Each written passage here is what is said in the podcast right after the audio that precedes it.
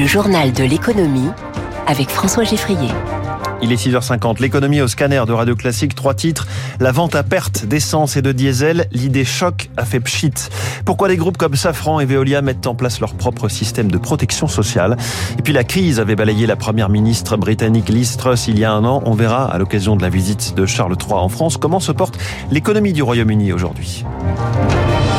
En feuilletant la presse ce matin, vous remarquerez ces pleines pages de publicité d'une grande chaîne de supermarchés avec ce slogan Aucun prix ne sera jamais plus bas qu'un prix coûtant. C'est implicite, mais vous l'avez compris, pas question de perdre de l'argent quand il s'agit de vendre, que ce soit une grappe de raisin comme celle qui est en photo sur cette pub, ou bien sûr un litre de samplon ou de diesel.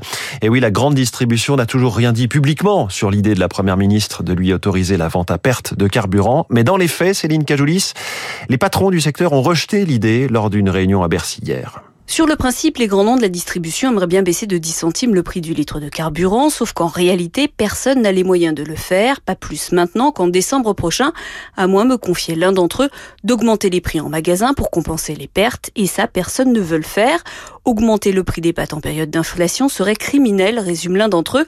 Il souligne quand même, non sans une certaine ironie, l'intention du gouvernement de réagir par une mesure exceptionnelle, la vente à perte, à une situation exceptionnelle, tout en ayant le sentiment que s'ils avaient été consultés plutôt que d'être mis devant le fait accompli, on n'aurait pas entendu des promesses de baisse de prix aussi fantaisistes et entretenu l'idée qu'on peut faire des miracles, mais ils continueront quand même de faire de temps en temps des opérations carburant à prix coûtant, même si l'impact sur la facture n'est que d'un euro pour un plein de 50 litres. Et on entendra sans doute euh, enfin le fond de la pensée des patrons de Carrefour, Système U ou Intermarché qui sont auditionnés aujourd'hui à l'Assemblée nationale sur le sujet des négociations commerciales avec leurs fournisseurs, négociations qui doivent être avancées cet automne euh, pour que les baisses de tarifs soient obtenues plus tôt. Quant au carburant, Total Energy euh, aussi a rejeté l'idée de la vente à perte hier. Son PDG Patrick Pouyanné redit qu'il ne descendra pas en dessous d'un euro 99 le litre, le prix plafond annoncé. Au sujet de notre portefeuille, combien coûte vraiment le mégawattheure d'électricité en France? Certainement pas 42 euros, comme le laissait penser le mécanisme euh, nommé AREN, mais sans doute plutôt entre 57 et 61 euros, c'est tout de même euh, quasiment 50% de plus. Chiffre calculé par la Commission de régulation de l'énergie. Alors, mauvaise surprise ou pas vraiment, car il s'agit d'avoir de la visibilité sur les tarifs à long terme, ce qui est indispensable, notamment pour les projets de nouvelles usines qui voudraient s'implanter en France. Le pouvoir d'achat, encore, pouvoir d'achat qui n'est pas le même, on le sait, d'une région à l'autre entre le coût de la vie, les transports et bien sûr le niveau des loyers. Alors question, pourrait-on mettre en place un SMIC différent selon les régions? C'est en tout cas la proposition de Valérie Pécresse qui préside l'Île-de-France et qui soumet cette idée aujourd'hui au vote de son conseil régional, un SMIC plus élevé de 9%. Alors ce n'est pas tout à fait nouveau, en réalité le SMIC était régionalisé jusqu'en 1968, mais cela avait été jugé inefficace, rappelle Gilbert Sett, professeur à Neoma Business School et président du groupe d'experts sur le SMIC. Le premier facteur d'écart de niveau de vie, c'est le loyer. Et dans une simple ville comme Paris, ou dans la région parisienne encore plus, les écarts de loyer sont phénoménaux. Et donc, si on voulait prendre en compte par le niveau du SMIC ces différences, il faudrait faire des milliers de SMIC. On tuerait complètement la notion de salaire minimum.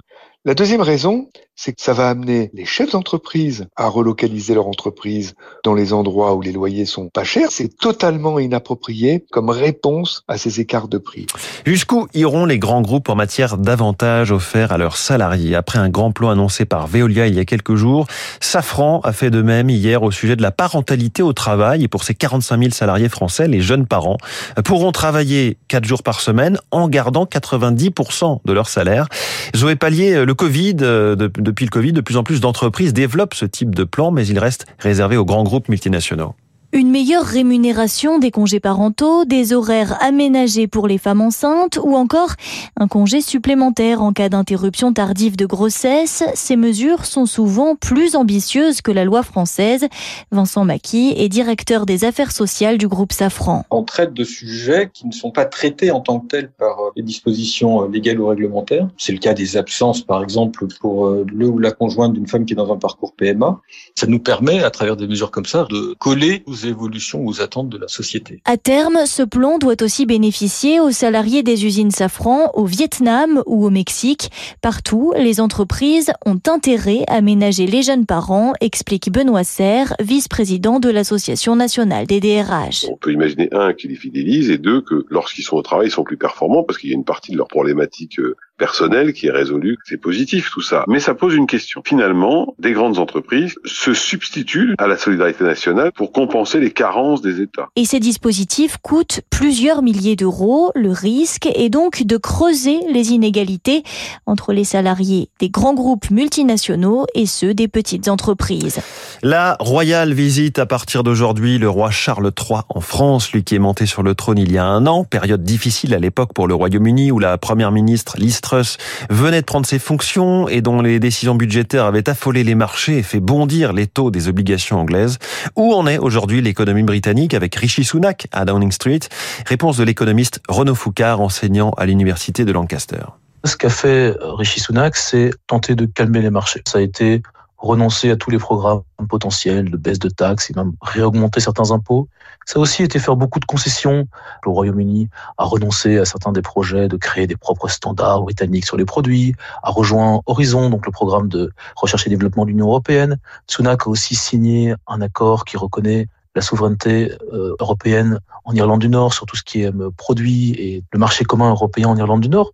Il a aussi signé des accords avec les syndicats qui ont mis en bonne partie fin aux grèves. Donc tout ça, ça a permis de donner l'impression d'un gouvernement britannique plus sérieux dans un pays qui n'a pas énormément de capacité budgétaire pour euh, relancer l'investissement. Toujours à l'international, un pays préoccupe fortement, c'est l'Égypte. Inflation de 40% sur un an, sa monnaie a perdu 50% de sa valeur. Parfum de crise économique au Caire, Eric Kioch. L'Égypte pâtit d'une production industrielle à minima et d'une agriculture loin d'être autosuffisante. Pour nourrir ses 105 millions d'habitants, le Caire doit importer et est donc soumis aux crispations de la géopolitique mondiale, avance Pascal Deveau, économiste spécialiste du Moyen-Orient chez BNP. Ce qui a beaucoup joué, ce sont les conséquences de la guerre en Ukraine, avec notamment la hausse du prix des matières premières. Et on sait que l'Égypte est fortement importatrice de matières premières euh, agricoles, notamment de blé, ce qui a alimenté une forte inflation. Dans le siège de la guerre en Ukraine, les investisseurs ont retiré des milliards de dollars d'Égypte, faisant fondre les réserves. En parallèle, l'argent envoyé par les Égyptiens de l'étranger n'arrive plus. L'État, lui, poursuit ses dispendieux méga-projets, explique la consultante pour l'Orient 21, Sophie il y a eu euh, le doublement du canal de Suez, dont les retours sont assez discutables. Mais là, on a aussi la construction de cette nouvelle capitale en plein désert, alors qu'on a une dette qui est devenue euh, écrasante. La livre a perdu énormément de sa valeur et les prix sont devenus euh, inabordables. Seule porte de sortie, les 3 milliards de dollars d'aide promis par le FMI. La première tranche a été versée, mais la suivante est suspendue depuis mars, le Caire n'ayant pas engagé les réformes réclamées par le Fonds monétaire international. Voilà pour l'économie. La météo dans quelques secondes avant